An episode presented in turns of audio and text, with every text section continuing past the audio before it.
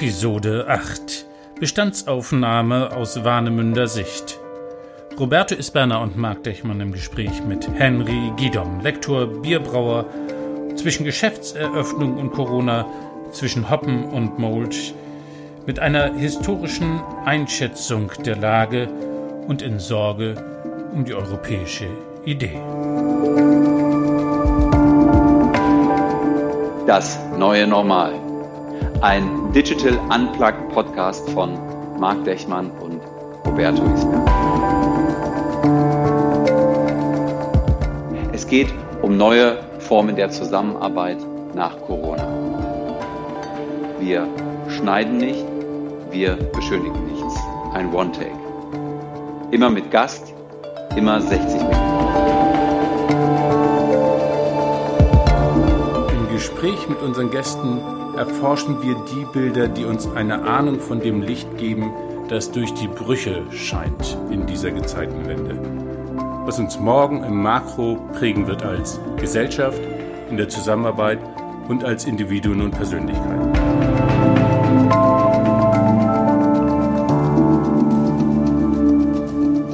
Ja, herzlich willkommen, ihr alle an den Geräten zu dieser neuen Folge von unserem Podcast Das Neue Normal, die neuen Formen der Zusammenarbeit nach Corona.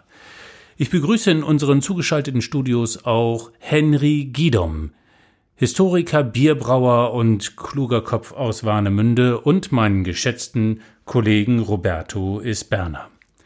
Der Untertitel für diese Folge ist noch offen und wir starten mit unserem bewährten Countdown 5, 4, 3, 2, 1, Go. Henry, wir stellen dir die zehn dichotomen Fragen zu Corona. Die Idee ist eine der kurzen Antwort der kurzen Positionierung.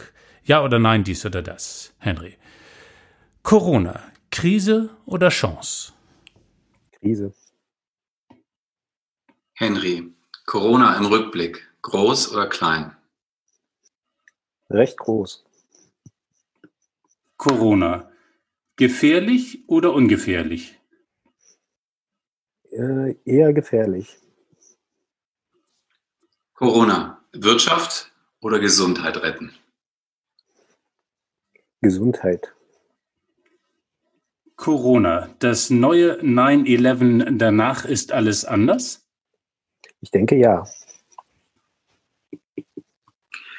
Corona, Angst vor dem Virus oder Freude auf den Impfstoff? Eher Freude auf den Impfstoff. Corona, Tratsch in der Kaffeeküche oder konstruktives Arbeiten im Homeoffice? Eher, eher Arbeiten im Homeoffice. Klare Anweisung oder diffuse Selbstorganisation? Eher Selbstorganisation. Henry, Corona, bist du systemrelevant? Ich denke nicht. Und jetzt, für mich die wichtigste Frage. John Lennon oder Paul McCartney? Ich denke eher Lennon.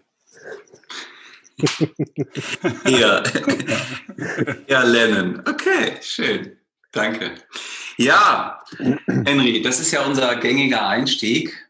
Ähm, und äh, das Schöne ist ja, ganz oft weiß jetzt der eine oder der andere von mir und mag gar nicht, wer, wer ist denn da unser nächster Gast? Ne, wir kennen dann oft immer nur einen oder einer von uns beiden kennt dann den Gast. Und deswegen, Marc, möchte ich dich jetzt fragen, wieso bitte denkst du, der Henry muss unbedingt hier Gast unserer Sendung sein? Ja, weil der Henry einer ist, dessen Idee von was ist heute da, was wird uns in die Zukunft weisen, der dazu kluge Gedanken haben wird. Und Henry ist einer, der, sagen wir, als, als beinahe Bierdoktor effektiv bezeichnen. Äh, du arbeitest in der Brauereibranche in Warnemünde. Das heißt, Hoppmann Mold ist sehr nah am Tourismus gekoppelt. Ich glaube, da ist viel Bewegung gewesen. Ähm, und es reizt mich, einen Historiker äh, ja, zu provozieren, einen Blick in die Zukunft zu wagen. Äh, und deswegen müssen wir mit Henry sprechen, das ist total klar. Ah, okay. Henry, wenn du das so hörst, ähm, ja, kannst du dich darin äh, wiedersehen? Oder äh, denkst du, ah nee, das äh, ist ja sehr total überraschend. Ich habe Bin gar, bin gar nicht promoviert. Erstens, erstens muss ich sagen, das stimmt. Ich habe meine äh, äh, zwar Vorarbeiten für die, für die Promotion äh, alle abgeschlossen und die Dissertation ist geschrieben, aber da mir diese Brauerei, die wir vor knapp fünfeinhalb Jahren gegründet haben, meine Frau und ich haben uns damals zu dem Schritt erschlossen, äh, die kam irgendwie dazwischen. Und ähm, interessanterweise wurde das sehr schnell sehr viel Arbeit und sehr interessant. Äh, natürlich auch war es, wie es unser Leben dann plötzlich schon wieder auf den Kopf gestellt hat. Und da musste natürlich was anderes in den Hintergrund treten. Und ich habe es dann äh, nach diesem Schritt der Gründung ähm, der Brauerei und dieses teilweise Selbstständigmachens ähm, irgendwie nicht nochmal geschafft, äh, meine Dissertation äh, anzumelden, einzureichen und äh, endlich diesen Dr. Phil dann auf meinem Klingelschild zu haben. Also die liegt bei dir in der Schublade, ja? Du hast eine fertige Dissertation, die liegt in der Schublade, aber du brauchst ja. sie gerade nicht. Ja. Ähm, sie müsste im Grunde genommen auch nur veröffentlicht werden äh, und vielleicht nur 200, 300 Mal gedruckt werden. Ich arbeite ja auch im Verlag. Ähm, das dürfte eigentlich nicht so schwierig sein, aber äh, viele andere Sachen habe ich irgendwie vorgezogen und ähm, äh, ja, äh, vielleicht schaffe ich es bis Ende des Jahres, das Ganze auch nochmal einzureichen. Ja, guck ah. mal, das Lektorat, das ich unterschlagen habe. Äh, Henry ist übrigens groß daran, im Verlag Hinstorf äh, über Comics coole Sachen zu machen. Ähm, nur mal so als, als Hinweis. Henry, ähm, wir haben eine Tradition und die ist, dass wir von deinem Vorgast eine Frage äh, mitnehmen in dieses Interview. Und der Martin Zisielski hat gefragt, was ist lustig daran zu leben, Henry? Die stelle ich dir jetzt. Was ist lustig daran zu leben? Hm. Das äh, ist natürlich eine überraschende Frage. Was ist lustig daran zu leben?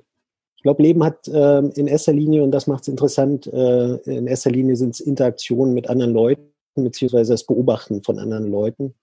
Ähm, und ähm, eher äh, die Skurrilitäten von anderen wahrzunehmen und äh, mit offenen Augen auch sich immer wieder zu zwingen, irgendwie ähm, äh, durchs Leben zu gehen und, und das Schöne und Witzige, Lustige, Groteske auch wahrzunehmen.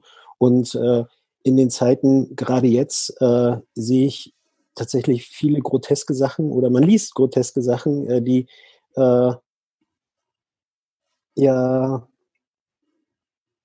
die immer so auf der Kante sind, ne? zwischen Tragik und Komik. Ähm, ist grotesk jetzt witzig, lustig oder äh, ist es äh, einfach nur zum Kopfschütteln und man müsste äh, eigentlich sagen, ach komm, jetzt Deckel drauf und Neustart oder so. Ähm, das beantwortet nicht direkt die Frage, aber die Frage ist auch schwierig zu beantworten. Ich bin ähm, noch unschlüssig. Vielleicht äh, lasse ich mir das Ganze noch weiter durch den Kopf gehen und wir kommen am Ende des Interviews nochmal drauf zurück. Wenn es was zu lachen gibt, sind wir dabei.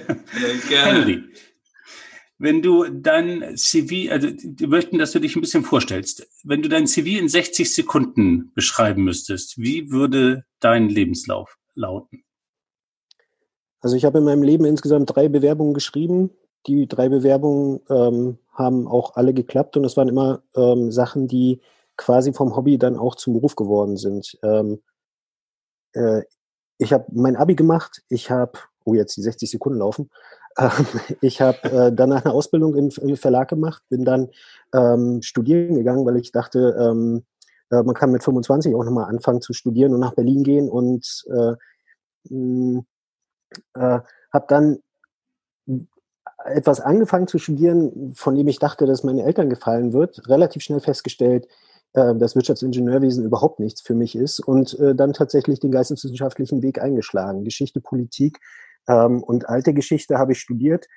Und ähm, parallel dazu habe ich nach was gesucht, was, ähm, was mich Spaß begeistern macht. kann, was Spaß macht, was mich begeistern kann. Und so bin ich dann irgendwann in einem ziemlich touristischen kleinen Unternehmen in Berlin gelandet, bei den Berliner Unterwelten und ähm, habe da als Tourguide gearbeitet auf Deutsch und Englisch und äh, dann wieder angefangen, dann schlossen sich die Kreise, dort einen Verlag zu gründen, die Edition Berliner Unterwelten, die ähm, nach drei, dreieinhalb Jahren ähm, dann äh, auch begann, schwarze Zahlen zu schreiben. Und dann stand wieder was Neues an. Dann bin ich nach Rostock gegangen, habe in einem äh, Buchverlag tatsächlich angefangen. War nicht mehr als Verlagsleiter, sondern als Lektor, aber Verlagsleiter oder Lektor in, bei solchen kleineren Sachen ist, äh, ist man manchmal Mädchen für alles. Und ähm, weil ich dann hier in Rostock wieder ein Hobby brauchte, ähm, kam das Brauereiwesen noch dazu. Ähm, insgesamt, äh, also eigentlich äh, war es so, dass ähm, ich, ähm, wenn ich mich dann auch noch als ähm, mit einer Dissertation beschäftige, also ein Promotionsverfahren eröffne, dann wollte ich nicht äh, großartig was zu Bunkeranlagen und Verkehrsanlagen machen, womit ich mich in Berlin recht ausführlich beschäftigt habe.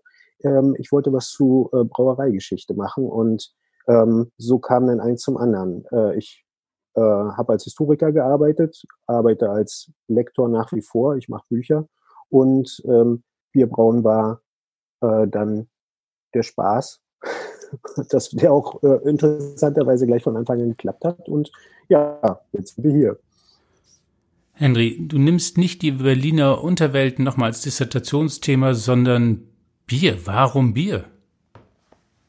Also ähm, ich habe, äh, als ich äh, fast zehn Jahre lang bei den Berliner Unterwelten hobbymäßig, schrägstrich jobmäßig äh, unterwegs war, mich natürlich viel mit äh, diesen äh, unterirdischen Anlagen beschäftigt. Also äh, die Berliner Unterwelten, das ist keine kriminelle Vereinigung, sondern äh, ein, äh, eine Gesellschaft zur Erforschung und Dokumentation unterirdischer Bauwerke in Berlin. Ähm, und da gehört natürlich alles Mögliche dazu, unter anderem natürlich äh, ganz viel Verkehrstechnik, ähm, Kanalisation, Wasserversorgung, Infrastruktur, aber auch ähm, Schutzräume des Zweiten Weltkriegs, des Kalten Kriegs. Ähm, äh, ich habe also ziemlich viel Zeit in fensterlosen Räumen verbracht, äh, die äh, meistens auch relativ kühl waren und aus viel Beton bestanden. Und irgendwann dachte ich mir, wenn ich da jetzt weitermache, egal in welche Richtung, jobmäßig, Promotion ähm, oder ähm, äh, äh, äh, Hobby, ähm, wenn ich da jetzt weitermache, dann brauche ich ein neues Thema. Und habe dann schnell festgestellt, dass es zur Brauereigeschichte Berlins verhältnismäßig wenig Sache- und Fachbücher gibt. Also Monographien zu einzelnen Standorten hat es gegeben, aber es gab keinen Gesamtüberblick. Keinen Gesamtüberblick. Lag vielleicht ja auch am, am Bier selber, ne? Berliner ähm, Bier. Aber das war nur ein Witz. das, das, das, das mag sein, aber ähm, die, die Berlin war äh, um 1900, das habe ich dann als erster nachgewiesen, ähm, der größte bierproduzierende Standort in Europa, noch vor der Mutter aller Städte und das war London zu dem Zeitpunkt. Wow. Ähm, es hat äh, um 1900 irgendwas bei über 200 mittelgroßen, kleinen und ganz großen Brauereien gegeben und unter denen waren auch Player, die ähm, äh, nach ganz Deutschland und Europa geliefert haben. Ähm, und eben zu, über dieses Thema, Brauereikeller, Eiskeller und so weiter, das war sehr spannend, da was zusammenzufassen und äh, in den Archiven äh, dort was zu finden und zusammenzutragen. Äh, und schließlich war es so viel Material, dass mein erstes Buch dann rausgegangen ist, das mittlerweile in der dritten Auflage erschienen ist. Ein Gesamtverzeichnis zu diesen Braustandorten ist entstanden. Ähm, und naja, dann äh, bei Vorträgen, die ich gehalten habe oder ähm, äh, bei äh, Führungen, die, die, ich, die ich gemacht habe, kam dann immer die Frage, ähm, ja, äh, äh, wie ist Bierbrauen? Ne? Hast du schon mal Bier gebraut? Und dann musste ich dann immer verneinen. Ähm, und schließlich und letztendlich kam ich ja auch in Kontakt mit den ganzen tollen Bierbrauern oder vielen jedenfalls, äh, die es in Berlin heute gibt oder damals gab. Ähm, ja, und irgendwann habe ich den Entschluss gefasst, Mensch, ich rede die ganze Zeit darüber, dass das keine Wissenschaft ist, dass das äh, kein, kein Hokuspokus und Hexenwerk ist. Das, das ist handwerkliche Arbeit, äh, für die man viel Erfahrung braucht und ähm, äh, immer wieder dazulernt, lernen muss, weil man kann auch äh, einiges falsch machen, aber äh, im Endeffekt Hopfen, Malz und Wasser, am Ende kommt Bier bei raus. Ne? Mehr oder minder Gutes, das ist dann die Erfahrung, die man dazu äh, hat. Und ähm, ich bin eben dann viel in Kontakt gewesen ähm, und ich, ich, erwähne dabei immer diesen, dieses, äh, diese, diese, diese paar Sätze. Äh, heute backe ich, morgen braue ich, übermorgen hole ich der Königin ihr Kind. Ähm, Märchen äh, äh, spiegeln ja in gewisser Weise immer irgendwelche gesellschaftliche, gesellschaftlichen Realitäten aus der damaligen Zeit wider. Und das sagt was aus. Bierbrauen, Backen, Brot backen, das war Hausfrauentätigkeit ähm, damals schon. Und das ist in Vergessenheit geraten durch eben große industrielle Herstellungsverfahren. Ne? Ähm, und im Endeffekt habe ich schnell festgestellt, das macht doch tierisch Spaß, äh, gerade wenn es den Leuten auch noch schmeckt und die sind bereit dafür dann auch noch sogar Geld auszugeben. Ne? Und so entsteht dann ein kleines Business. Okay. Und, und, wenn du dich entscheiden müsstest, was du natürlich nie musst, ja, aber wenn du dich entscheiden müsstest zwischen, ähm, ich sage mal, der Geschichte als Sache an sich, zwischen ähm, Lektorat oder, oder, oder Verlegen und zwischen Bier, Bierbrauen, mhm. wofür würdest du dich entscheiden?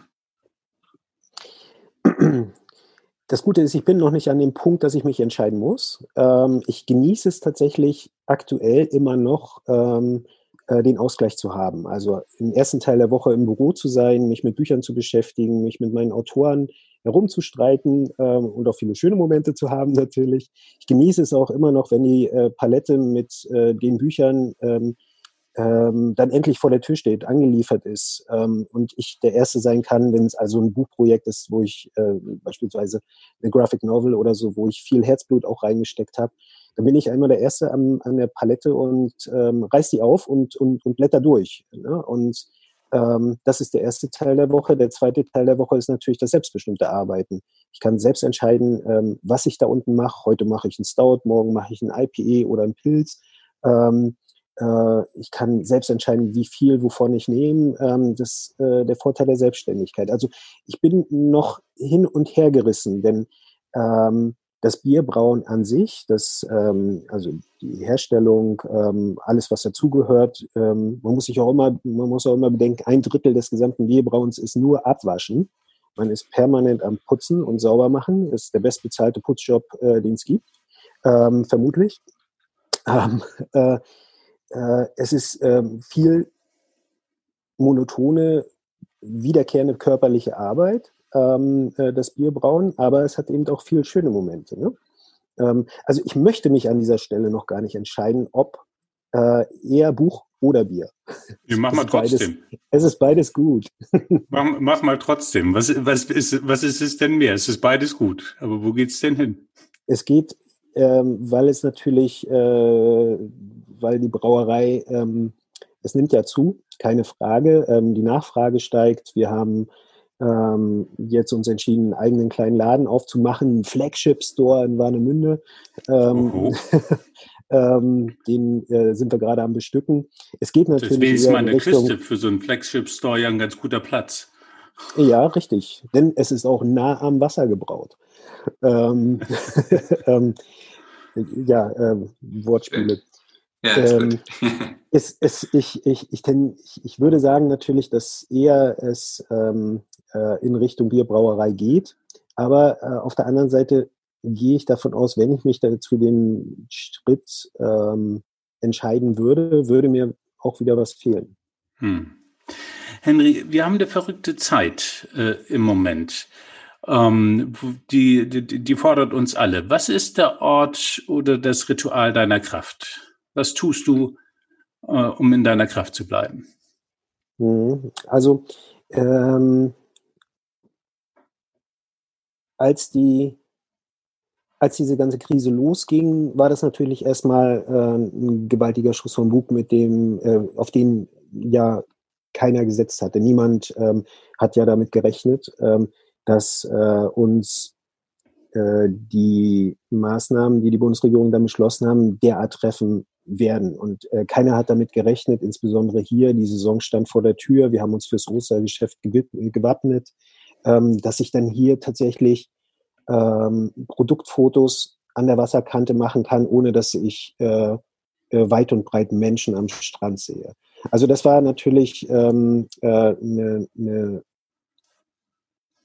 doch auch schon einschneidendes Erlebnis.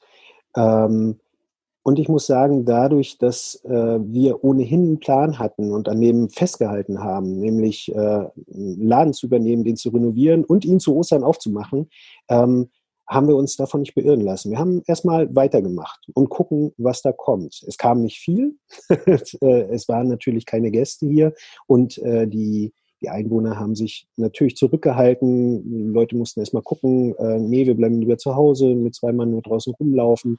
Ähm, äh, äh, aber daraus habe ich meine Kraft geschöpft, weil wir, äh, so merkwürdig das klingt, das Beste dann offenbar doch draus gemacht haben. Diese sehr ruhige Phase ohne drei Kreuzfahrtschiffe am Tag, ohne ähm, ähm, 15.000 belegte Betten. Ähm, die Zeit haben wir genutzt, um uns mit den Nachbarn, die unmittelbar neben unserem Geschäft auch und gegenüber sind. Denn wir haben, äh, ich sage mal, die schönste Straße in Warnemünde, dort haben wir jetzt einen Laden bekommen. Ähm, äh, wir haben mit den Nachbarn einen Kontakt aufgenommen und mit denen dann in diesem merkwürdigen Abstand und immer, man darf nicht sitzen und Bier trinken und so weiter, ähm, haben mit denen Kontakt aufgenommen und äh, denen eigentlich erst zeigen können, was, äh, was für eine unglaubliche Vielfalt Bier auch haben kann. Und das war irgendwie ähm, dann, ach Mensch, es geht auch so. Äh, die Zeiten sind schwierig, keine Frage. Versteht ihr, was ich meine? Ähm, ja. äh, es war schön, weil wir gemerkt haben, äh, wir brauchen noch gar nicht die großen, die großen Menschenmassen. Wäre natürlich schön für den Umsatz gewesen, aber ähm, ähm, es ist eigentlich viel, viel toller, ähm, die Menschen in, im direkten Umfeld kennenzulernen. Und, ähm, äh, und, und das war wirklich motivierend. Ähm, auf der also anderen das Seite. Heißt, hm? Das heißt, also Kraft hat dir das gegeben, dass du ähm, Stück weit so eine Erkenntnis hattest, guck mal, ich brauche gar nicht so viel oder ich brauche gar nicht das, das Riesending, mhm. um auch mit, mit, mir, mit unserem neuen, mit der, mit der neuen Location äh, in Kontakt zu kommen, sondern nur einfach wirklich Menschen, wie du im Eingang ja schon gesagt hast, so Menschen, ähm, äh, zu, Menschen zu begegnen und sie zu sehen und ähm, ja, mit denen in Interaktion zu treten, im, im, ganz, ganz kleinen Mikrokosmos. Und das hat dir dann schon einfach äh, äh so ein Gefühl gegeben, okay, das hat noch die Kraft. Richtig, und das hat, das hat tatsächlich Spaß gemacht, denn viele dieser Leute, Warnemünde ist ein Dorf, ne? und viele dieser Leute kannten wir schon, waren eher entfernte Bekannte. Ähm, wir kannten sie aus der Straße oder von ähm, beispielsweise Ausstellungseröffnungen oder abends mal am Tresen in der Kneipe. Da ist man schon mal in, in Kontakt gekommen. Aber ähm, äh, jetzt hatten wir die Zeit, weil keine Touristen da waren, und wir waren aber plötzlich da, wir waren präsent, wir waren da von, von 10 Uhr bis, bis, bis, bis 20 Uhr und jeder guckt mal rein, ach, was habt ihr denn davor? Ach, hallo. Und daraus wurde dann plötzlich eine Regelmäßigkeit und jetzt sind äh, ja quasi schon nach so kurzer Zeit äh, links und rechts und gegenüber Stammkunden, die ähm, einfach mal so reinkommen, Hallo sagen, ähm, ach, was habt ihr jetzt wieder da? Oh, da habt ihr ja wieder was geschafft. Und ähm, das hat das, hat, das war unglaublich schön. Wir hatten eine stressfreie Zeit, um dieses Projekt zu starten. Und jetzt mhm. kann es natürlich losgehen. Ne? Wie, wie, ist denn das in so einem, das ist ein Dorf, Warnemünde ist ein Dorf, sagst du, das aber vom Tourismus lebt, das eine der Hochzeiten nicht hat. Äh, wenn du als Bierbrauer guckst, hast du Zeit für deinen Flagship-Store gehabt und gleichzeitig sind aber alle Restaurants, Kneipen zu, Kunden sind nicht da. Was ist das für eine Atmosphäre in so einem in dem Dorf Warnemünde? Hm. Also ähm, ich sage mal, Warnemünde ist ein Dorf, Warnemünde ist das Ostseebad äh, direkt vor Rostock. Ähm, ähm, aber wir haben hier die äh, alle Vorzüge einer, einer Großstadt. Vieles ist durch den Tourismus normalerweise auf, auch lange auf. Ähm, äh, aber ich habe die Wege eines Dorfes. Ich kann mit dem Fahrrad in fünf Minuten alles erreichen, um das mal so ein bisschen einzuordnen. Ähm, die, äh, das plötzlich von jetzt auf gleich ähm, und direkt vom Ostergeschäft ähm, alles zu ist, keine Gäste mehr da sind. Äh, und wir kennen natürlich auch viele Gastronomen, ähm, die dann die Stühle hochstellen mussten und abschließen mussten, die nicht wussten, was mache ich eigentlich mit dem angestochenen Bier, das unten im Keller steht, was mache ich mit den Vorräten, was, sind, was mache ich mit den Dingen, die äh, deren Mindesthaltbarkeitsdatum in Kürze erreicht sind, die ich vernichten muss oder zurückgeben muss. Das äh, war tatsächlich eine gespenstische Atmosphäre und hat uns auch so ein bisschen oder mir, mir auch Angst gemacht, weil ähm, ich habe äh, natürlich mich auf die Zeit vorbereitet, hatte die Lager voll und, ähm, und plötzlich äh, äh, äh muss ich gar nicht mehr meine Lieferscheinblöcke suchen, um, weil ich einfach keine Nachfrage mehr hatte. Ne? Und ähm, wir hatten plötzlich dann aber auch noch eine zusätzliche Miete dazu, denn äh, weit vor Corona haben wir uns natürlich entschieden, das zu machen, was wir jetzt machen. Ähm, äh, die Atmos dann begann natürlich äh, um uns herum der, ähm, äh, ich würde es jetzt an dieser Stelle mittlerweile so als, als Beschäftigungstherapie Therapie, so Aktionismus bezeichnen. Jetzt müssen wir alle zusammenhalten, jetzt müssen wir uns gegenseitig unterstützen mit Ausliefernden gegen Instagram und äh, Facebook-Aktionen los, die aber im Grunde genommen äh, nicht viel erreicht haben. Jeder hat für sich äh, vor sich hingekrebelt. Im eigenen, im kleinen Mikrokosmos, wie das eben genauso äh, äh, auf Landes- oder auf Bundes- und europäischer Ebene war. Es ist interessant, das auch zu beobachten, ähm, dass, äh, dass das ja, was hat man gemacht? Wir haben einen Webshop eingerichtet. Das wollte ich ohnehin schon mal. Die Zeit war reif, es zu machen. Wir, dann hatten wir den Druck, äh, es zu machen. Wir haben ähm, mit unseren langjährigen Lieferanten und äh, Kunden ähm, dann natürlich gesprochen, wie können wir effektiver zusammenarbeiten. Ähm, daraus sind ein paar kleine, wirklich schöne Projekte entstanden, ähm, für die wir im normalen Geschäftsbetrieb eigentlich keine Zeit oder uns viel zu wenig Zeit hätten nehmen können oder hätten hm. genommen hätten, so rum. Ähm, und ähm, dann haben wir uns tatsächlich äh, mit dem direkten Verkauf in unserem kleinen Laden eigentlich abgelenkt. Und das war dann plötzlich der, ähm, ähm, ja, der, der, Hort der Energie, die wir in der Frage der Forschung. Mhm. Ja, ähm, das hat mich dann tatsächlich abgelenkt und irgendwann ging es los, ähm, dass äh, hier und da wieder ein Café auf ist, dort und dort jemand auch mal Bier aus dem Zerreich, den man auch mal fragen kann. Sag mal, hast du mehr Ahnung von den Restriktionen, was muss ich eigentlich einhalten und so weiter, als ich das habe? Ähm, und ähm, ja, dann äh, Gutscheinaktionen beobachtet und solche Sachen. Ähm, und so langsam aber sicher sind wir ja wieder auf normal zurück. Oh, das finde ich jetzt überraschend zu hören. Ich war ja gestern ähm, die, die äh, ja, ersehnte PK auch, wie es jetzt äh, hinsichtlich ne, der ganzen Öffnung im Gastronomiegewerbe und Hotellerie äh, weitergeht. Ähm, jetzt sagst du, ihr seid auf normal zurück. Ähm, normal im, im Sinne von was? Von Verkaufszahlen, von, von dass ihr wieder jetzt öffnen dürft? Was, was meinst du mit normal zurück? Ähm, ja, dadurch, dass ich jetzt äh, äh, in ein paar Hotels war und ähm, mit ein, zwei Gastronomen auch regelmäßig in Kontakt waren, ähm, äh, logisch, aber jetzt, sie dürfen noch nicht aufmachen und es ist noch kein regulärer Betrieb und es wird ja, wenn die Öffnung kommt, dann auch erstmal ähm, gedämpft ähm, ähm, äh, losgehen, was aus meiner Sicht natürlich auch sinnvoll ist, äh, nicht gleich ähm, äh, volle Kanne zu geben, weil das hätte tatsächlich ähm, äh, das hätte Auswirkungen. Es würde tatsächlich ähm, wieder losgehen, eine zweite Welle, von der dann alle Virologen sprechen. Ähm, äh, ist, ist ja absolut wahrscheinlich. Da muss man ja nur eins und eins zusammenzählen.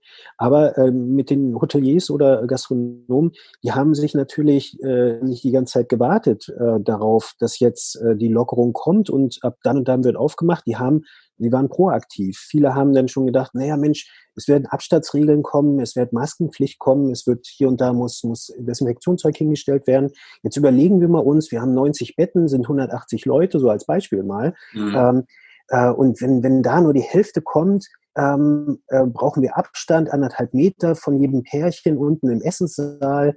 Ähm, gucken wir mal, wie wir die Tische hin und her schieben. Also die, die ähm, warten nicht ab, dass erst gelockert wird und äh, ja. fangen dann an, äh, nach Lösungen zu suchen. Die sind natürlich auch proaktiv, die haben ja auch Zeit. Und dann kommt auch noch hinzu, ich habe noch nie so viele Handwerker gesehen. In dieser mhm. Zeit, in der alles zu war, äh, ich hatte das Gefühl zeitweise, dass draußen nur Handwerker unterwegs sind, ähm, keine Leute, die irgendwo shoppen gehen oder, oder im Urlaub da sind. Sie waren tatsächlich auch nicht da.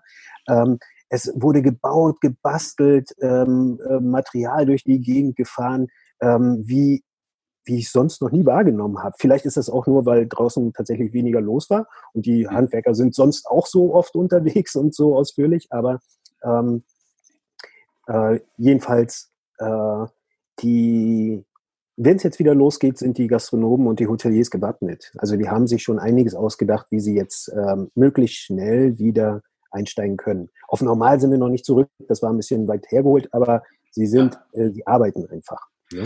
Äh, du Henry, ähm, wenn ich so, so zuhöre, ne, ich, äh, und jetzt gar nichts von Corona wüsste, ne, einfach nur, ich ja. höre so zu, was du so sagst und äh, ja, mit welcher Energie du das so beschreibst, äh, höre ich da ganz viel ja, so, so, eine positive Energie raus. So das Einzige, was so vielleicht ein bisschen ähm, nach, nach Nachdenklichkeit für mich klang, war so äh, hinsichtlich dieses Aktionismus, ne, eben im, Mikro und dann auch im, im Makro auf äh, Länder-, Bundes- und Europaebene.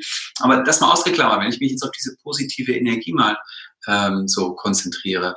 Ähm, was hat sich denn jetzt in dir selber, in deiner, weiß ich nicht, äh, in deiner Sicht auf bestimmte Dinge oder ähm, bestimmte Dinge zu machen, verändert in diesen letzten zehn, elf, fast schon zwölf Wochen, glaube ich?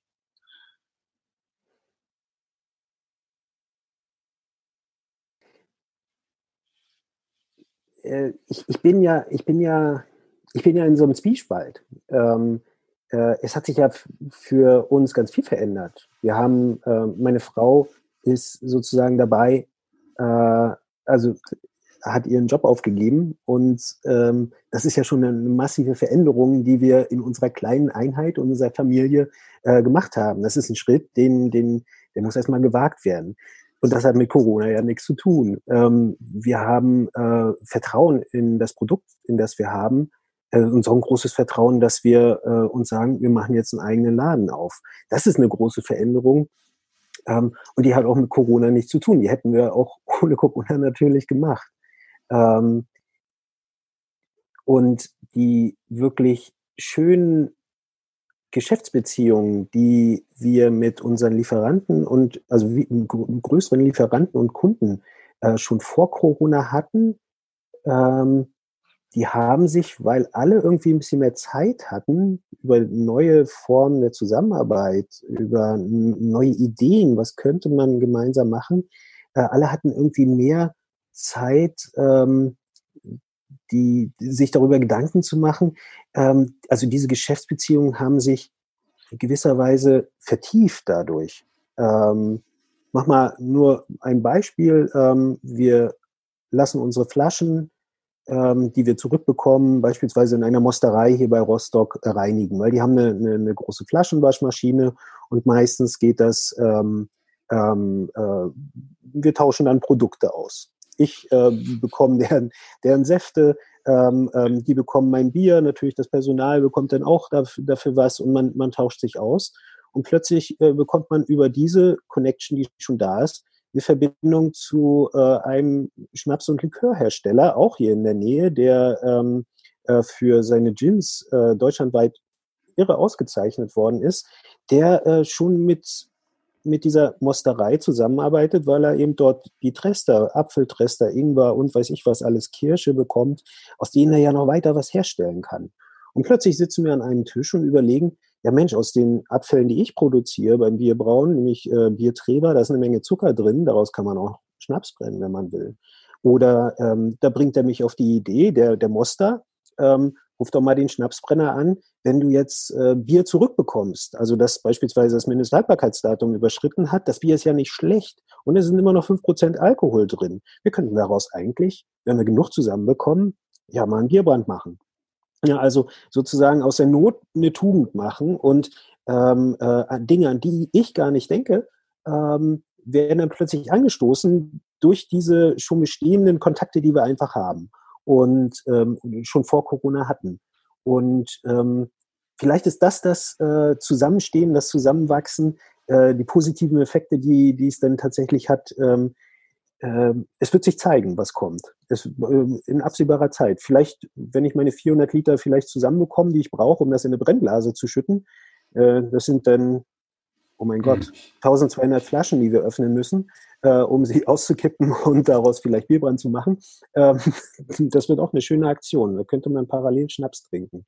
Ähm, Neue Geschäftsidee. Guck mal, das ist der Henry. Die schenken wir dir. Die Idee schenken wir dir.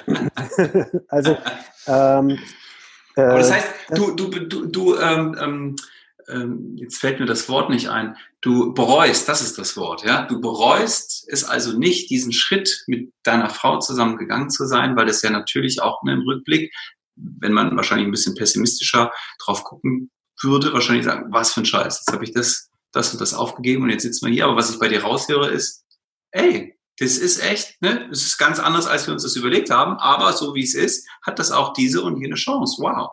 Ja, richtig. Und ähm, es hat sich jetzt tatsächlich auch gezeigt, dass es die Idee, die wir hatten, Fassbier in größere Flaschen direkt vom Hahn abzufüllen, dass die Leute es mit auf die Ferienwohnung nehmen, ähm, zu Kumpels zum, zum Grillen oder was ja der eigentliche, das eigentliche Ziel ist, äh, Kühltasche, zwei Liter frisches Bier, vier Pfandbecher ab zum Strand und äh, du kommst abends vom Strand zurück, äh, auf dem Weg zur S-Bahn liegt genau unser Laden, gibst du die Pfandbecher und äh, die Flasche wieder ab.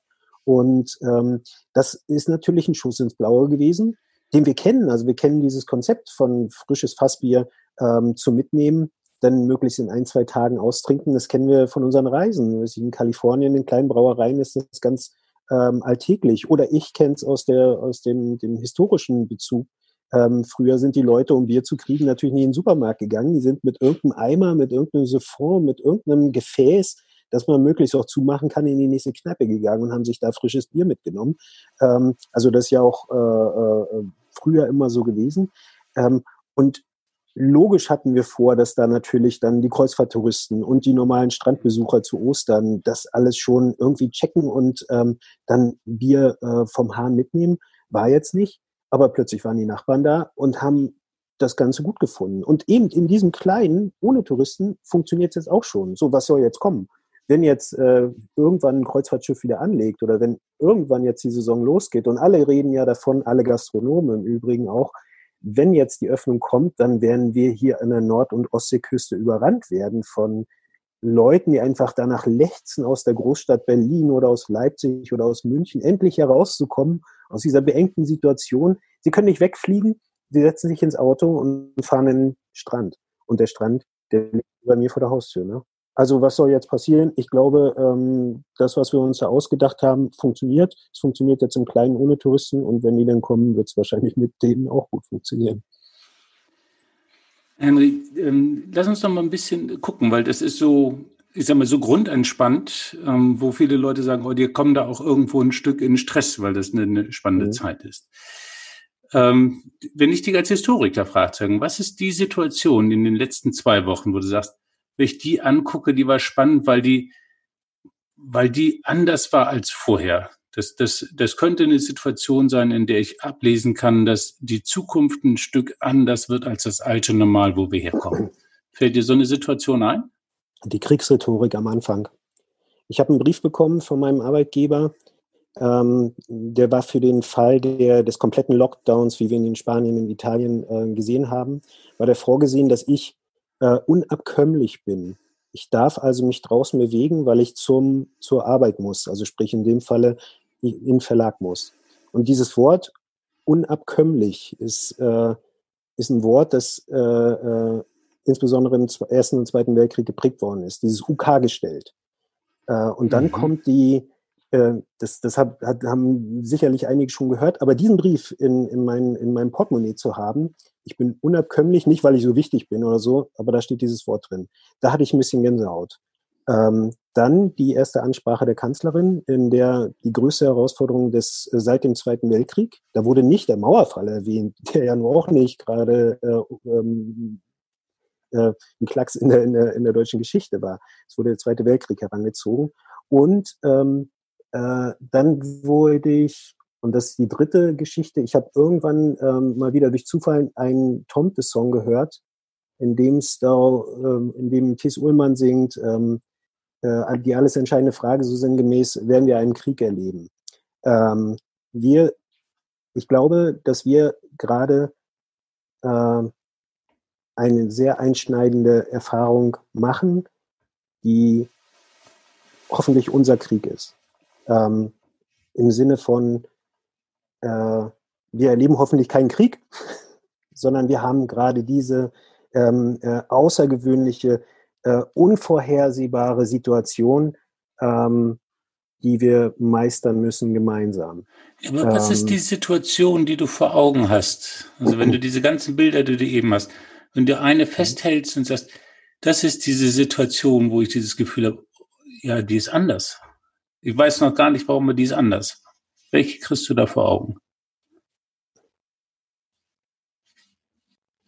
Ich, ich bin unschlüssig. Also anders. Oder ist es gar nicht so anders, weil es diese Situation nicht gibt?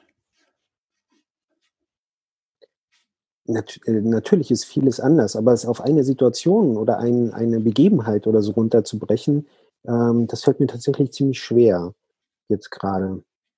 Vielleicht bräuchte ich da noch ein bisschen Abstand. Der Historiker braucht ja mal Abstand.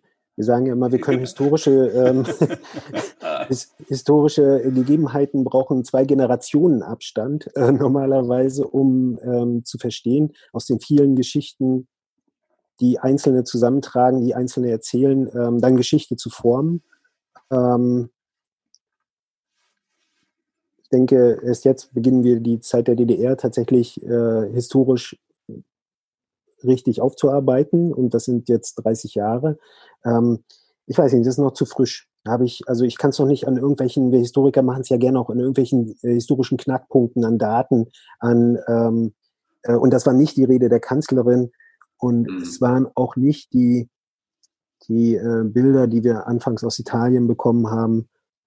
Ähm, äh, es wird sich zeigen. Ich habe noch keine Antwort darauf.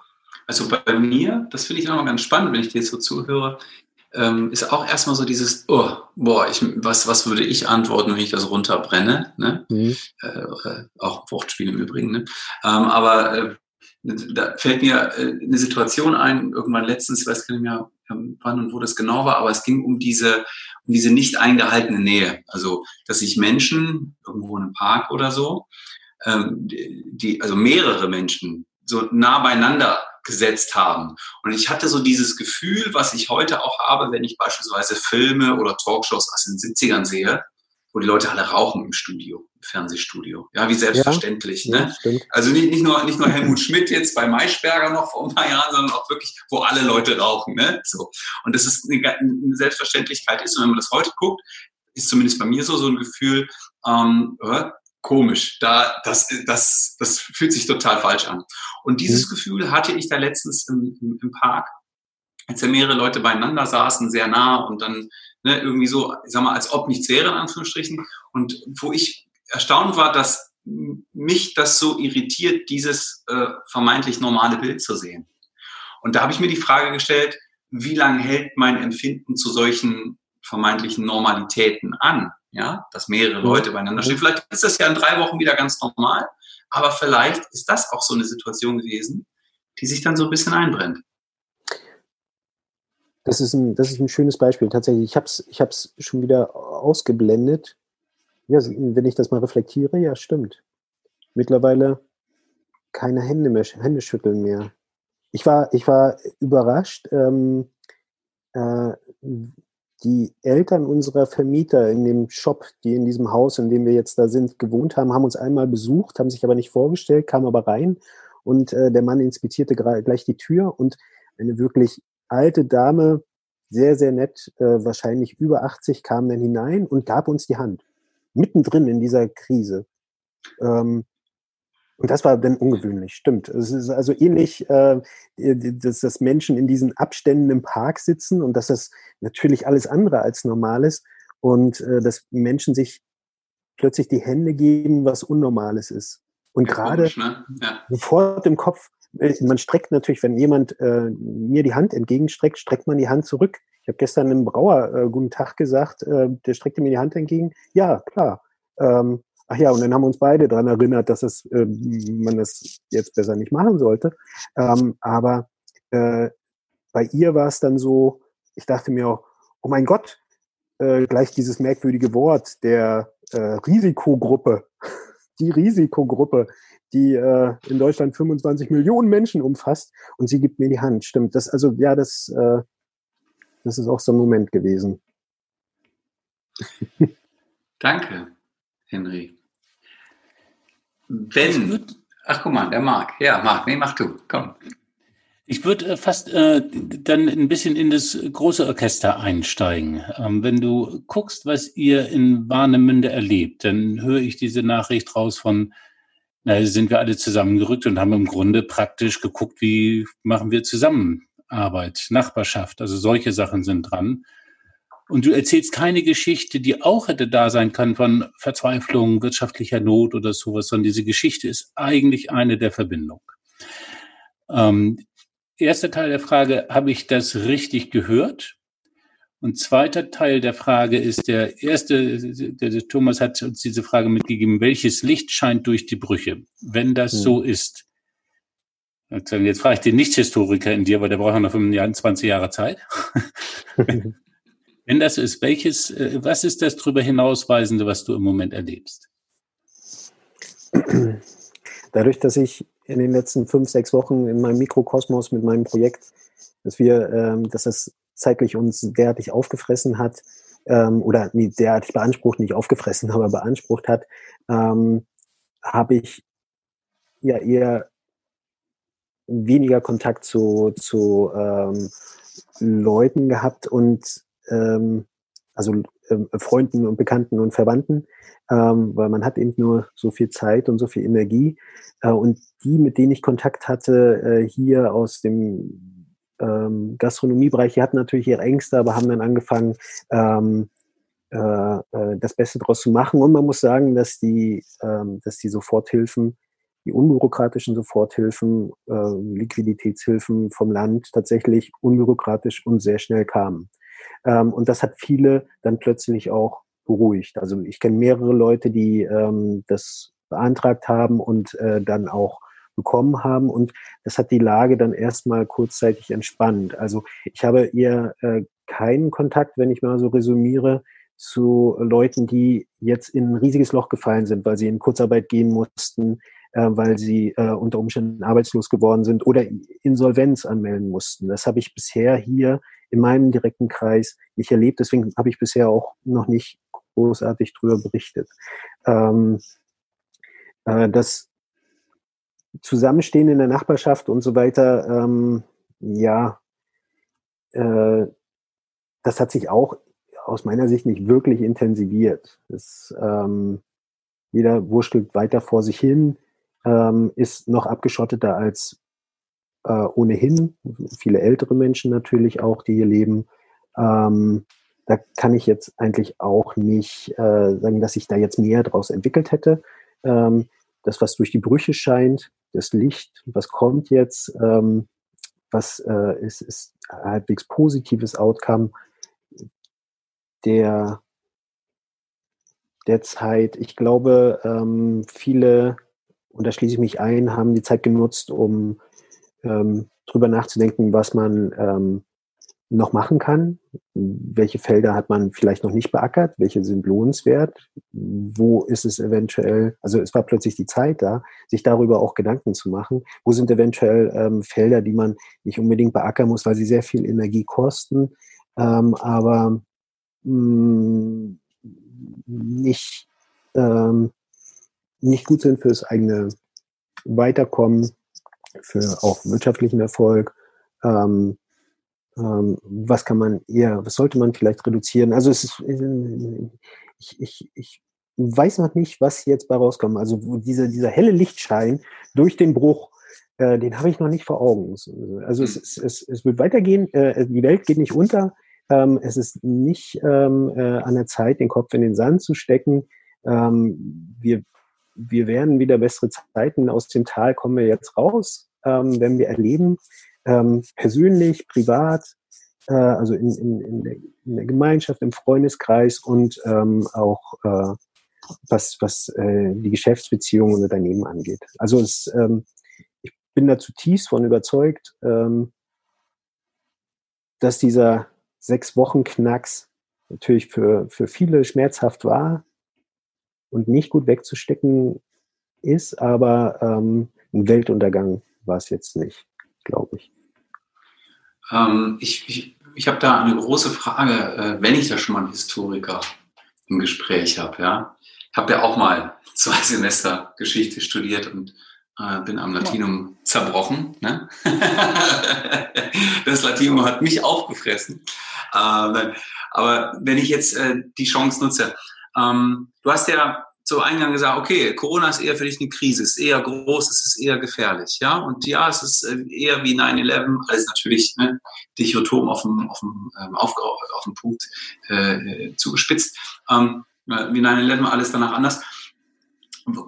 Welche, siehst, siehst du irgendeine Parallele zu irgendeinem Ereignis, ähm, wo du sagst, ähm, ja, das, das, das kann man, diese Zeit jetzt, diese 10, 12 Wochen seit, seit Mitte März, äh, kann man damit vergleichen. Ne? Sei es jetzt eben national ähm, oder kontinental oder eben auch global. Dass, dass du als Historiker Natürlich hast du dich jetzt nicht mit den 25.000 Jahren äh, äh, en Detail beschäftigt, aber vielleicht fällt dir irgendwas ein, ähm, wo du eine Parallele siehst, was mir auch das Einordnen helfen, äh, beim Einordnen helfen würde. Also ähm, ich möchte da nicht die, den, die ganz großen Brüche aufmachen, wie die Weltkriege. Ähm, äh, diese Dimension hat es tatsächlich nicht, aber ich denke, dass es äh, ähm, weltweit betrachtet wie der Fall der Mauer. Ne? Der Kalte Krieg ist äh, irgendwie vorbei, ging danach aber trotzdem irgendwie weiter. Vielleicht hat das sogar Parallelen. Äh, Corona wird nie ganz vorbei sein. Äh, wir werden uns mit dem Thema oder mit anderen äh, auf uns wartenden ähm, äh, Erregern ähm, auch weiter beschäftigen müssen. Aber die, der, sagen wir mal, die, der Zeigefinger ist erhoben. Ähm, wir müssen was machen und ich glaube, ähm, äh, es wird daraus auch was entstehen. Äh, auch die Weltgesundheitsorganisation wird äh, vermutlich ganz gut weiter finanziert werden, auch wenn ähm, der blonde Mann da ausgestiegen ist in den USA. Ähm, also äh, der Fall der Mauer und äh, die Zeit unmittelbar davor, unmittelbar danach, hatten, war ein bisschen länger, ist, glaube ich, äh, auch so ein Bruch in der Geschichte gewesen, ähm, die weltweite Auswirkungen hatte, der weltweite Auswirkungen hatte. Ähm, 9-11 hattest du jetzt erwähnt, ähm, war ja auch eingangs eine der Fragen.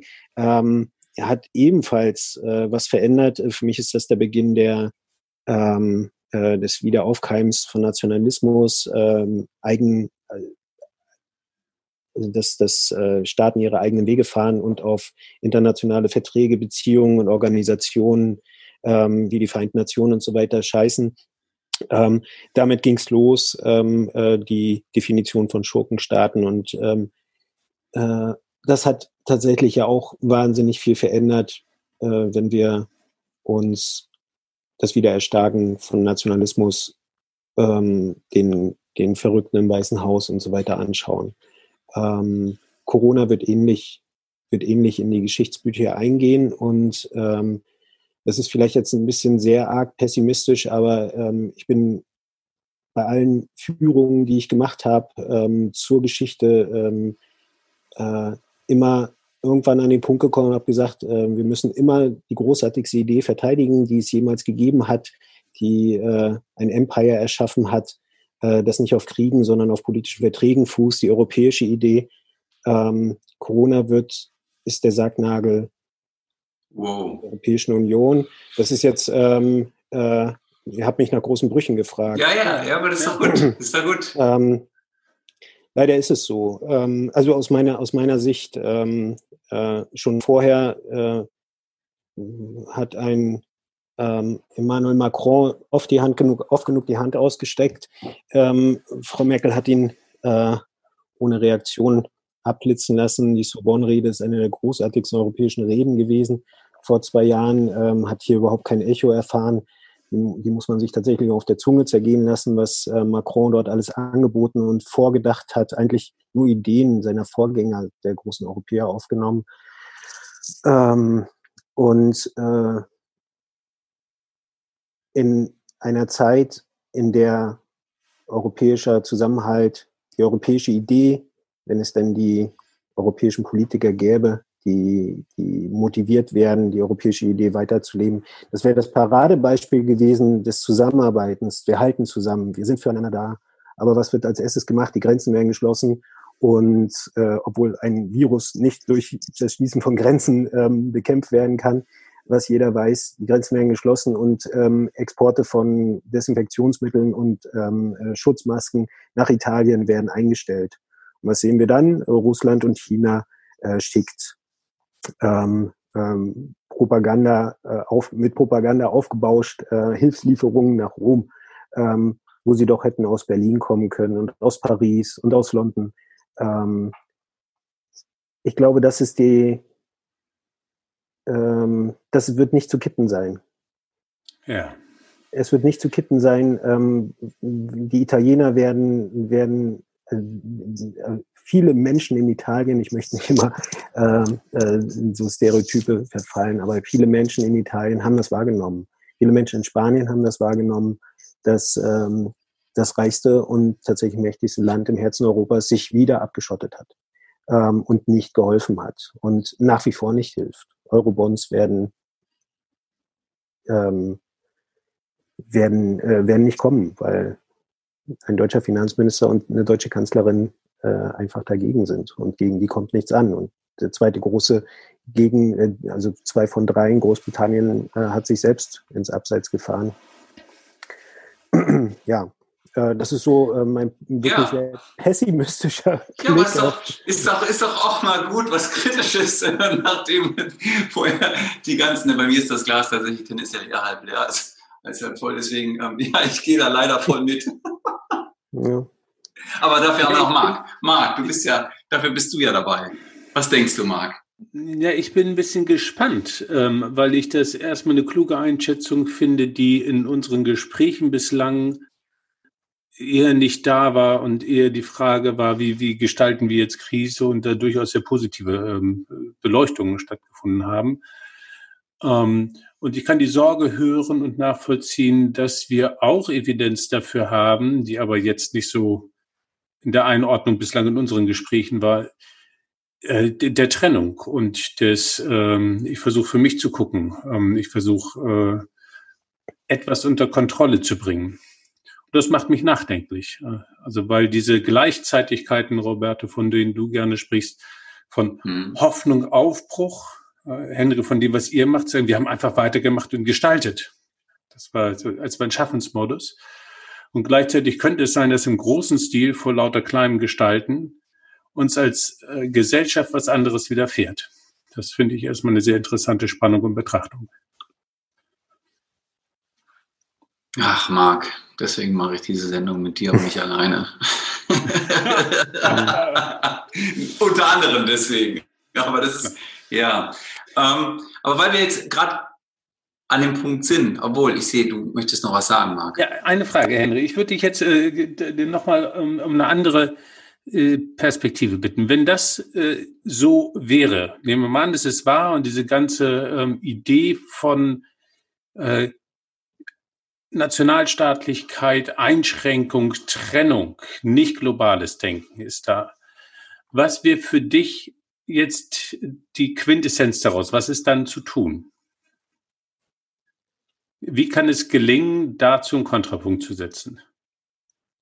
Das ist eine echte totale Weltverbesserungsfrage. Ich weiß das. Auch, aber ich also es wäre schon vom Vorteil, wenn sich äh, der äh, bayerische Ministerpräsident äh, nicht zum Kanzlerkandidaten aufschwingen würde und äh, was er ja gerade tut, was ja das, das, das, das große Problem der Uneinheitlichkeit der Aussagen, die in den vergangenen Wochen getan, getan worden sind, liegt ja darin, dass äh, sich da jemand in Stellung bringt in Bayern und äh, in Nordrhein-Westfalen ein, ein potenzieller CDU-Chef ähm, äh, äh, auch nicht leise sein wollte. Und ähm, deswegen ist ja auch dieses Stimmengewirr ähm, da. Vielleicht äh, wäre es ganz positiv, wenn die Leute wahrnehmen, dass äh, es mit einem ähm, Söder, äh, das ist ja in Bayern nochmal eine ganz andere Form von Nationalismus vielleicht sogar, ähm, dass der tatsächlich nicht der richtige äh, wäre, um ähm, weiter an einer Öffnung, an, ähm, an der mhm. europäischen Idee zu arbeiten. Mir fällt da tatsächlich aber auch kein wirklicher Europäer ein. Also bei mir geht's da, ich habe da die Gedanken der, der kommenden Bundestagswahl natürlich. Wem würde ich da, ähm, welcher Partei würde ich da meine Stimme geben, damit der oder die Kanzlerkandidatin dort ist? Ähm, die eventuell ähm, Europa im Blick hat und das nicht nur so ein Feigenblatt ist. Ja, wir denken europäisch, was aber keiner macht. Ähm, ich, ich sehe da noch keinen. Aber ähm, vielleicht äh, äh, äh Martin Sonneborn. Wäre es schon von Vorteil, ja. Aber die Partei will ja auch wieder die Mauer bauen. Ne? Ja, gut, okay. ähm, das, ähm, okay. Also wir haben nicht sofort eine Antwort auf die Frage, ich merke denn. Ja, aber vielleicht, ähm, ähm das, wenn es der Söder nicht wird, ich, ich schreibe mir ja mit auf die Fahnen, dass ich damals äh, äh, schon Stoiber gestoppt habe, mitgestoppt, da habe ich äh, in, in der Parteizentrale der SPD gearbeitet, in der Kamper, ähm, und da haben wir, da haben wir Stoiber gestoppt. Ähm, vielleicht ist das zweite Mal, dass ich das erlebe. Die SPD könnte da eine Renaissance gebrauchen, aber das ist eine äh, eigene Sendung wert. Ja, das, das ist korrekt. Genau. Roberto, ja. du, äh, wenn du diese Folge Revue passieren lässt, was ist das, ja. was dich äh, am meisten oder was bei dir am meisten oben aufliegt? Wow, ja, das auch natürlich, weil es jetzt zum Schluss nochmal so ein, ähm, ja, so, so ein Raum aufgemacht hat, ist natürlich diese Perspektive auf die europäische Idee. Und ähm, eher als die, ähm, ja, die, die, die Befürchtung, dass das wahrscheinlich kurz vor, vor der Implosion ist. Ähm, das liegt oben auf, da denke ich noch weiter drüber nach. Und auch über äh, den Tomte-Song, den muss ich noch rausfinden mit dem Krieg. da frage ich den Henry nachher nochmal, auf welchem Album ähm, der war. Äh, ja, und generell so dieses doch im ersten Moment sehr, sehr optimistisch ähm, wohl in die Zukunft wohlgesinnte, was ich bei Henry gespürt und gehört habe, und dann gleichzeitig eben so ein Puh. Aber wenn ich das größer ziehe, ist so die Frage. Und ne, diese Gleichzeitigkeit der Dinge, die auch der liebe Thees immer wieder auch so beschwört. Das, ähm, das liegt für mich ganz oben auf. Und für dich, Marc? Ja, ähm, dass ich total überrascht bin über dieses Gespräch, weil ich denke, wenn ich Tourismus höre aus einer Hamburger Perspektive und kein Mensch ist da, habe ich äh, viel mehr Verzweiflung gedacht und ich höre dieses, wir haben einfach die Zeit genutzt und sind miteinander bekannt geworden und so. Und dann habt ihr natürlich einfach auch weiter konstruiert und Zeit fürs Schaffen genommen ähm, und nicht fürs Verzweifeln. Und äh, das ist etwas, was bei mir was bemerkenswertes ist und oben aufliegt. Und tatsächlich auch diese sehr klare Haltung dieser, ähm, dieser anderen, äh, auch, auch Dystopie, was passiert eigentlich international, wo das mich konfrontiert in so einer äh, auch eher hoffnungsvollen Einschätzung. Und äh, das ist deswegen wertvoll, weil das eine kluge Einschätzung ist, die erstmal Irritation macht. Ähm, und ich glaube, das gehört zum guten Bild dazu. Und äh, genau, über diese äh, Irritation freue ich mich. Aber Henry, wenn du das so hörst, haben wir dein Gespräch entführt oder haben wir gut zugehört? Ähm, ja, ich, ähm, ähm äh, ihr, habt es, ihr habt es sehr gut moderiert. Ihr habt versucht herauszukitzeln. Ich habe versucht, ähm, auf die Fragen äh, also ich habe versucht, auch so ein bisschen so einen Bogen zu spannen, ohne jetzt äh, überhaupt darauf vorbereitet gewesen zu sein. Ähm, aber ich glaube, ihr fasst das ganz gut zusammen. Wenn ich jetzt mal zurückdenke an eure ersten zehn Fragen, da war ich ja doch arg pessimistisch, aber war ich da äh, in erster Linie, ich höre immer Corona und äh, das Virus ist gemeint. Das Virus ist gefährlich, es ähm, hat vielen Menschen ähm, äh, viele Menschen sind erkrankt, viele Menschen sind auch gestorben, nicht nur hier, sondern anderswo. Mhm. Und es ist noch nicht vorbei, es ist gefährlich und ich sehe es auch so, dass die Maßnahmen, die ergriffen worden sind, im Sinne der Gesundheit, denn ich habe nicht für die Wirtschaft, sondern für die Gesundheit gestimmt. Ähm, ich versuche den Bogen gerade zu schließen. Ähm, äh, ähm, die Maßnahmen haben für die Gesundheit äh, der Menschen äh, positive Auswirkungen gehabt. Ähm, ich selbst, ja, ähm, es, die Zeit äh, nicht zu verzweifeln und ähm, äh, die Zeit zu nutzen, so gut es geht. Ähm, das, ähm, das stimmt, aber wenn ich das ähm, so the big picture mir angucke, äh, stimmt es mich traurig und pessimistisch. Ja, ja das habt ihr gut zusammengefasst. Ich habe auch gelernt, einen Historiker nach einer konkreten Situation zu fragen, heute schon, ist echt zu früh. Henry, wenn du dieser Serie einen Untertitel geben willst, welchen wählst du? Ihr merkt schon, ich bin nicht der spontanste. Ähm oh Gott, oh Gott. Und das ist ja gerade, was mein, was mein ähm, äh, Erstjob, nämlich im Verlag, immer ausmacht. Ich muss äh, Titel und Untertitel finden für Bücher. Aber sicherlich nicht innerhalb von zwei Sekunden. Ne? Die treffend sind. Und ja. äh, meistens mache ich mir im Kopf, äh, deswegen ja auch Mindmap, manchmal einfach auch so, äh, natürlich dann Notizen. Was macht ihr? Ähm, was habt ihr vor? Wollt herausfinden, wie Menschen mit Situationen umgehen. Ähm, Wir können es auch anders machen, Henry. Guck mal, du denkst gerade ganz viel, glaube ich. Geh mal kurz in deinen Bauch, ja, ähm, mhm. und äh, sag, wenn, wenn du jetzt einfach einen Schnellschuss frei hättest und den hast du jetzt auch frei, äh, was würdest was, wie würdest du äh, diese Sendung einfach untertiteln? Muss nicht richtig sein, muss auch nicht historisches Ausmaß haben. Einfach aus damit. Aus dem Bauch. Situationsanalyse. Das, schöne emotionale Wort, Situationsanalyse. Das ist, äh, das ist, überhaupt nicht emotional oder so, aber es ist äh, ähm, doch und äh, ähm, ähm, ihr, ihr regt mich als Historiker, nein, ihr regt mich als Menschen ja auch einfach äh, an ähm, äh, die Dinge auch für mich, also irgendwas mit hm. Reflexion vielleicht. Ähm, Spontanreflexion, das ist doch ein schönes Wort. Außerdem scheint ja immer noch die Sonne hier oben auch rechts rein. Und bei Marc auch. Der hat die Sonne Schön. im Gesicht. Ja. Henry, dann habe ich irgendwie was wie Spontanreflexion, Situationsanalyse. Bei mir liegt sowas wie Bestandsaufnahme äh, da aus Warnemünder Sicht. Auch das. Schön. Ja. Ähm, was findest du? Ich wollte den Henry noch fragen, welches Geschenk er in Form einer Frage für unseren nächsten Gast, unsere nächste Gästin mitgeben möchte. Du weißt ja, wir haben immer eine Frage aus der vorhergehenden Sendung. Und deswegen laden wir dich jetzt ein, uns eine Frage mitzugeben, die du für dich persönlich total spannend findest.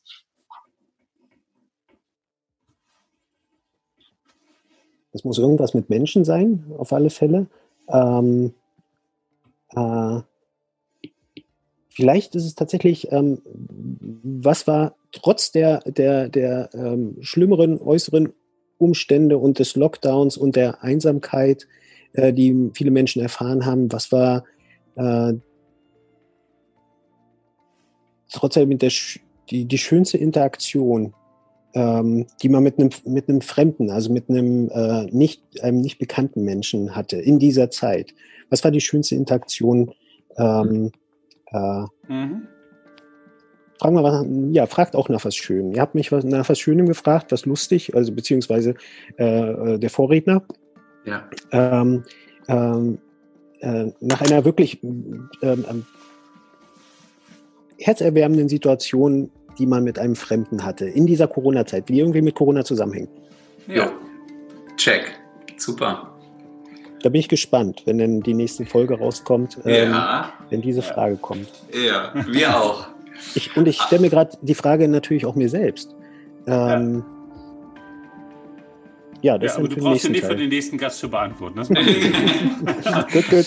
Ähm, ich übernehme gerne das vorletzte Wort und bedanke mich bei dir, Henry, dass du dir Zeit genommen hast, dass du mit uns äh, auch äh, auf diese Gedankenreise gegangen bist, dass du uns mit auf deine Gedankenreise genommen hast. Und ich bedanke mich natürlich auch bei dem herzlichen und liebenswerten Marc Dechmann, der immer wieder das Glas mindestens halb voll macht. Danke, Marc. Ja, Roberto, und ich danke dir für die wundervolle Mitmoderation. Das war diese Folge. Betrachtung aus Warnemünder Sicht, äh, Intensität in der Nachbarschaft in unserer Serie Das neue Normal, Zusammenarbeit nach Corona. Stay tuned, schaltet wieder rein und herzlichen Dank. Tschüss. Danke. Ciao. Ciao. Tschüss.